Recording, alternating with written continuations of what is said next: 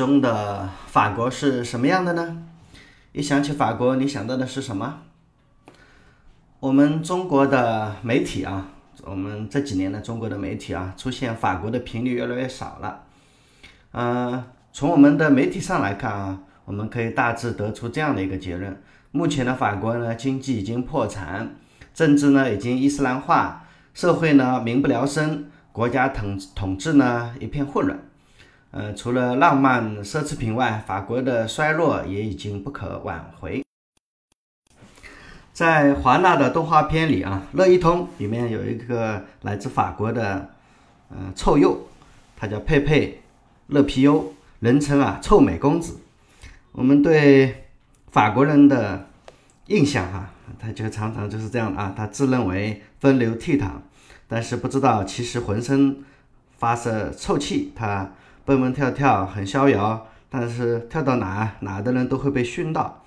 他喜欢戴个贝雷帽。穿的蓝白相间的海海军的条纹衫，讲话带着那种法国腔。自从见到了一只背上有着白色纹路的黑猫后啊，就对后者展开不懈的追求。臭美公子啊，这个一九四五年横空出世之后啊，然后在美国人的孩子的眼中，一小心一不小心啊，就变成了高卢基的代言。啊，美国人黑法国人就是用这个办法哈，记得。IMF 的总裁卡恩啊，在美国陷入性性丑闻的时候啊，《纽约邮报》啊，甚至把卡恩的脑袋啊架在这个臭鼬的明星身上，然后，所以西方人呢说法国人哈，他们的印象就是嗯很多的运势啊，法国人很多情妇嘛，然后法国的男男人对妻子不忠啊，这是非常常见的。一四年的时候，法国总统奥朗德被曝啊。他自己开个摩托车去和女朋友约会，啊，照片被登在法国一个杂志上啊，而且好多照片。然后奥朗德戴着个头盔，骑着摩托车啊，去跟他的女朋友，呃，朱莉加耶来约会。呃，大家都觉得蛮酷的啊，法国第五共和国的总统啊，居然戴个头盔啊，骑个摩托车啊，挺有意思的。嗯，更搞笑的是。这个绯闻被曝光了几个小时之后啊，还传出一个，呃，消息，就是他的第一第一女友啊，正牌的女友啊，瓦莱丽啊，受惊。其实法国总统有女朋友啊，基本上他是有传统的啊，从德斯坦啊、密特朗啊、希拉克啊到萨科齐啊，出轨的时候不分党派、不分左右啊，然后连长相普通的奥朗德现在也不甘示弱啊。零八年的时候，萨科齐还向全世界宣布，对卡拉我是认真的。《费加罗报》的记者在是呃奥朗德的新闻发布会上问他，瓦莱丽是否还是法国的第一女友啊？呃，奥朗德没有做正面的回答，他说，每个人的生生命都会经历考验，我们也是一样，这是痛苦的时候。我的原则是，私事应该私下处理。啊，不过绯闻曝光以后啊，奥朗德的支持率啊不减反增。法国的民调机构发现，呃，法国民众对绯闻曝光哈不太会影响呃总统的形象。奥朗德的情妇们哈，呃，在这个世界上也是非常罕见的啊，只有在法国才会出现骑上摩托车啊偷偷会情妇的总统啊。啊，全世界的人都其实都蛮喜欢黑法国人的啊。有个段子说啊，嗯，法国人为什么能够总是在联合国那里获得很多投票呢？回答是，因为他们总是举双手嘛。二战期间，德国开进巴黎啊，几乎法国几乎不战而降，这个可能会被永远钉在耻辱柱上。美国的巴顿将军也这么黑法国人。说我宁可希望我的部队前方出现一个德国师，也不希望我的部队里后面啊待着一个。啊，好像在拿破仑之后哈，法国人的战斗力哈一直都不怎么样，直接影响到法国男人在世界人民心目中的男子汉指数。在比利时人眼里啊，法国人而且还是比较自大。嗯，比利时人的一个调侃法国人的段子说：“你知道怎么赚钱吗？”你就把一个法国人按他的自我估价卖出去，就可以大赚一笔啊！法国人而且喜欢仇富啊，据说法国人想要把他们的富人税提高到百分之七十五啊。英国前首相卡梅伦说：“呃，这个国家除了盛产法棍，还有浪漫的假期，每周三十五小时工作制，还有百分之五七十五的富人税。”呃，他说，富人税上台后，英国将铺上红地毯，盛情欢迎法国企业到来。他们在英国交税。在场的法国财长萨班。呃，悠悠的在那里回答说：“云距离海峡这么长。”法国的衰落表现在全球化背景下，它的经济能力的削弱，呃，金融主权的丧失，呃，呃债务的重负，增长乏力，失业率啊总是创历史记录，他的思想领域的政治正确泛滥和选举体制啊过度的扭曲。我们来看看。如果你去问法国人啊，哪个国家的国歌是最伟大的？法国人一定会说，那当然是法国的马赛曲啦。呃，这个马赛曲其实确实蛮有蛮有故事的啊。它是一七九零年的时候，就是有一个三十二岁的军官，呃，里尔，他用一个晚上的时间一气呵成就写好了，是伴随着马赛志愿者北上捍卫大革命的行军而做的。马赛曲随即成了呃大革命的一个主旋律啊，同时也是最后成了法国的国歌。嗯，因为它的那个歌词也很有煽动性，使人热血沸腾啊。这是一个战斗民族在战斗时啊最完美的一个国歌。呃，它的歌词是这样的：武装起来，同胞，把队伍组织好，前进，前进！敌人的脏血将灌溉我们的田地。啊，如果你没听过这个歌的话，待会我放给你们听一下啊。呃，同法国的国旗一样，马赛曲其实几经波折哈，它成为一个非常具有争议性的政治符号。它在拿破仑执政时期啊，和波旁王朝被禁了。一八三零年的时候呢，奥尔良王朝又使用了，接着在拿破仑三世的时候又被禁了，直到一八七九年啊，被永久性的呃确立为国歌啊，在一个分裂社会里面。啊，没有一样东西是那么简单的。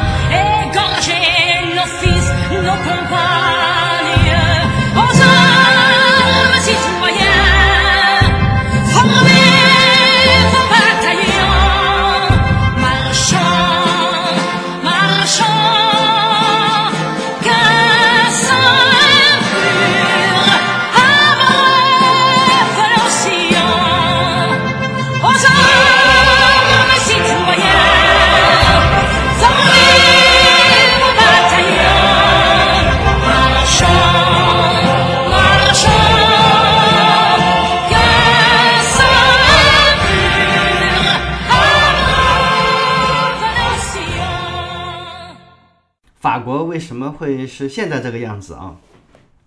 英国的宪法、美国的宪法和法国的宪法都是不一样的啊。英国的宪法是逐渐形成的，到今天为止啊，仍然没有形成一份文件。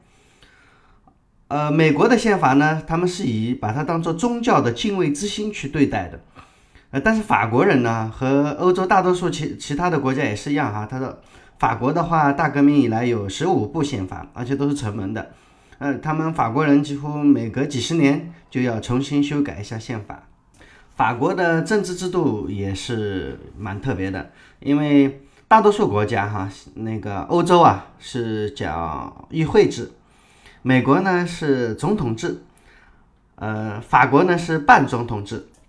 什么叫做议会制？什么叫做总统制？什么叫做半总统制啊？我做一个简单的科普啊。所谓的议会制啊。简单来说，呃，像英国啊，就是选民只选举产生议会，议会呢来选举他们的首相领导的行政部门，啊，行政机构是立法机构的一个委员会。总统制呢是像美国这样的啊，就是选民既选择议会，也选择总统，然后由总统来进行选择自己的内阁，组建自己的内阁部门。立法机构和总统之间，它被设定是相互制衡的，在议会之中，两者就不相互制衡。在总统制的国家中，哈，像美国还有墨西哥也是这样的，行政机构不需要议会的支持，因为行政机构啊有长官是它是一个固定的任期，嗯，或多或少是直接选举产生的。议会呢不能随心所欲，它可以弹劾总统。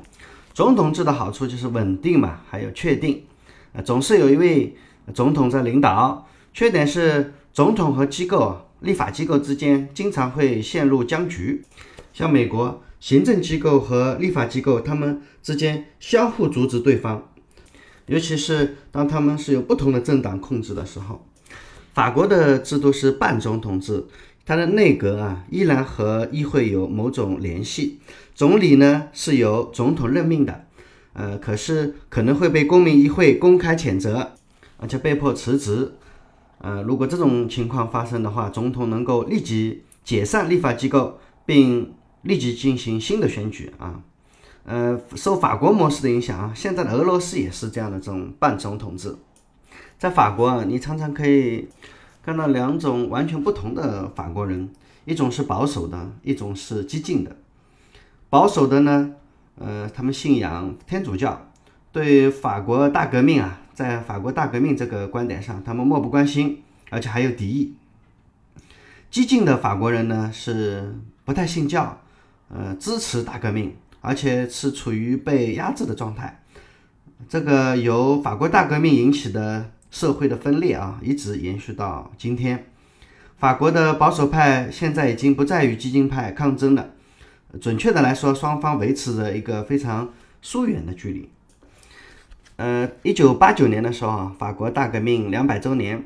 嗯，法国大革命到目前为止，在法国还是一个容易引起分歧的话题。一九八九年法国大革命两百年，要做一个庆典嘛？嗯，怎么庆典呢？呃，法国的政府啊犯了难，因为在保守主义者看来，呃，大革命是一个巨大的错误，是很很多法国后来的一些问题的根源所在。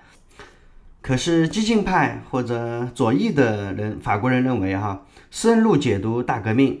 大革命是所有好的事物和俄罗斯布尔什维克革命的先兆，这种观点很难被法国的保守派所接受。呃，所以密特朗政府啊，当时的密特朗政府选择了历史学家弗朗索瓦·菲雷，他是一个以前是一个马克思主义者，后来脱离了激激进主义，为所有的人开创了一种温和而冷静的综合的观点。费雷说，大革命中的自由、平等与博爱的理想是没有错的，但是他同时又认为，随着君主制的垮台和极端主义者的夺权，大革命才不得已失去了控制。他还指出，不仅仅是那些心怀叵测、愚笨不堪的人造成了大革命的失控，而且还要归因于革命本身的那个逻辑，就大革命本身的逻辑是有问题的啊。这种法国的。政治精神分裂，它是怎么来的呢？其实它可以追溯到，呃，最早的时候，法国国王的中央集权。法国的国王哈，他们试图建立一个全能的国家，所以他们的中央集权体系啊是非常的厉害的。法国的国家主义啊，也妨碍了志愿事业的发展。这种我们自己做的太多，在美国哈是视为理所当然的，但是在法国啊。几乎没有由邻里的志愿团体承担地方治理事务的传统，中央集权化的和官僚化是法国几个世纪来所践行的秩序与理性这一治理方式的产物。不幸的是，秩序与理性啊，仅仅只是一种理想，由于他们在实践中常常缺乏效率，所以法国人普遍的对现有的政府感到不满。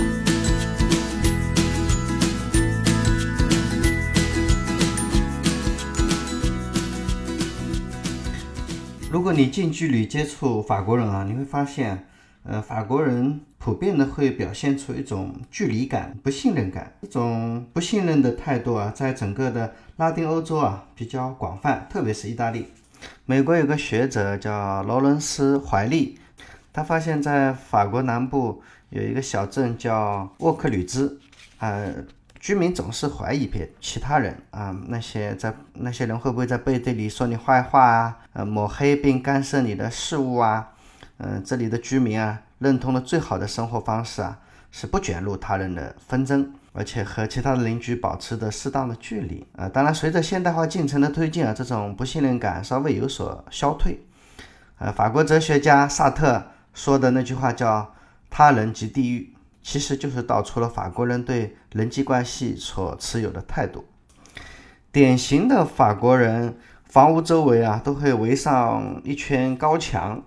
然后在高墙上线镶嵌上碎玻璃，呃，百叶窗，嗯，然后他常常会把百叶窗哐一下把它关掉，嗯，而且法国人跟其他人、其他国家的人相比啊，他比较相对比较少宴请啊，宴请到家里来，呃，一般来说都在饭店里面，因为他们觉得请外来人到自己家里面可能会对家庭的隐私是一种侵犯。想要了解。法国的政治文化，我们去看一下他们的，呃，十七八岁的公立中学的毕业生，他面临的那些考试的，呃，考题也挺有意思的。第一，其中一个考题是你为什么要保护弱者呀？第二个考题是，嗯，评论卢梭的话，人必须活在这样一个社会，在其中没有剧烈的不平等，对意见的专制是温和的，感官享受超过了虚荣。做判断的标准是什么？爱是理性的吗？你们看，这是法国十七八岁的公立中学的学生的全国性的论文考试啊！大家知道，法国是一个天主教国家，天主教国家和其他国家啊，新教的呀、东正教啊这些国家不用担心的那个问题就是教会的角色，就是和教和罗马教皇之间的关系怎么处理啊？在拉丁欧洲国家主要是法国、意大利和西班牙，罗马天主教的信仰仍然维持着它的政治权利。虽然拉丁欧洲的人产生了很多反教权的态度，在法国大革命和意大利的统一运动之后，很多人要求在一个完全世俗的国家，就是在他的政府中没有教会的影响。这个在像这种情况，在美国啊，说它很容易就实现了，这叫政教分离嘛。但是在法国啊，像这种分离啊，需要经过一次彻底的外科手术，这是比较困难的。就这样啊，保守的法国保留了天主教，而革命的法国呢，呃，强烈的反对教权。虽然这种最终在一九零五年的时候，国民议会完成了教会与国家的分离，但是这种分离其实还是不是很彻底啊。著名的一战的首相，呃，乔治·克雷门说。也就是老虎总理啊，他是一位充满激情的共和主义者。他说，只有一样东西比坏的神父还要糟糕，那就是一个好的神父。要知道，北欧国家像英国啊这些政治非非常的稳定啊。拉丁欧洲国家到二十世纪还在继续着呃政治上的动乱。呃，在法国、意大利和西班牙，政权往往是个人，像。戴高乐呀、墨索里尼呀、弗朗哥啊这些人的创造物，创始人的离世啊，会造成政权的终结，也会有可能会变面临变革。这些拉丁欧洲国家有一半的人口，至少一半的人口是天主教徒，他比较保守，嗯，他们比较赞同一种强势的行政领导。还有一半人呢反对教权，崇尚自由，呃，支持一个强势的议会。拉丁欧洲的人倾向于认同非左即右的阵营，而且两派。都对彼此啊抱有这种强烈的不信任感。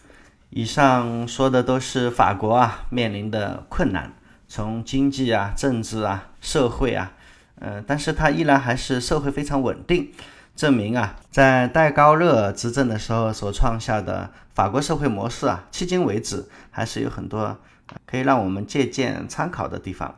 法国的某些治国理念是非常值得我们研究的。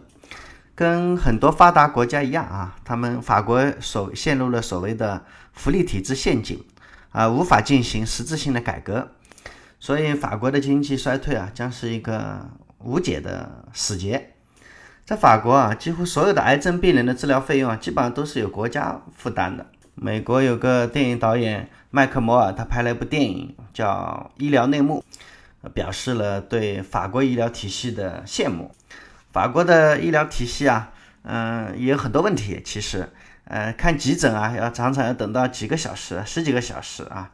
越来越多的常用药不再能够报销，报销比例也越来越少。但是它基本的保障是非常完备的。呃，比如说一人工作全家保险，先治疗后收费，还有重症免费制度啊，这些规定哈，给法国民众带来那种安全感啊，是中国的医疗保险制度哈，它是不可比拟的。法国治国理念中还有一个突出的特点，就是保障社会底层民众享有最起码的社会舒适度。法国的总体的物价要比中国高很多，可是，在普通民众的日常必需品啊，却呃保持着低价。面粉啊，长棍面面包啊，西红柿啊，呃，胡萝卜啊，这种常用的蔬菜啊，橙子、苹果啊，这些普通的水果哈，这价格绝对比中国还要低。还有法国的房子，嗯，虽然比中国要贵啊，但是法国一直在执行向穷人提供廉租房的政策。呃，所有的市政哈，为低收入者建筑的廉租房必须达到所有住房的百分之二十。否则将会面临国家的罚款。你看，为什么呃中国哈是全世界发展速度最快的国家，可是有那么多的中国人喜欢跑到国外去移民啊？特别是移民美国呀，移民欧洲啊，澳大利亚呀，跟这种啊社会舒适度其实占据了很大的因素哈。呃，这种治国理念啊，你去你想想看，是不是值得我们啊发展中的中国来深思呢？不管怎么样，法国哈手上其实还是有一些王牌的。法国现在仍然是世界上第四大的出口大国，世界五百强企业中，法国还是排第四。嗯，它是法法国是全球著名的旅游大国，而且要知道一个非常重要的一点啊，法国一共获得过五十八次诺贝尔奖，仅次于美国。啊，这个是我觉得一个作为一个大国啊非常重要的嗯考量因素啊。今天洋洋洒洒讲了那么多的法国啊，你想啊，这个世界上呃哪些文明人会不喜欢法国呢？它是一个在文学艺术上改变了整个世界的国度，它是一个改变了中国近代史的国度，它是产生了像雨果啊、大小仲马呀、莫里埃呀、弗利叶呀、斯汤达、巴尔扎克、伏尔泰、卢梭、孟德斯鸠的一个祖国，所以法国啊还是一个非常有魅力的地方，你说呢？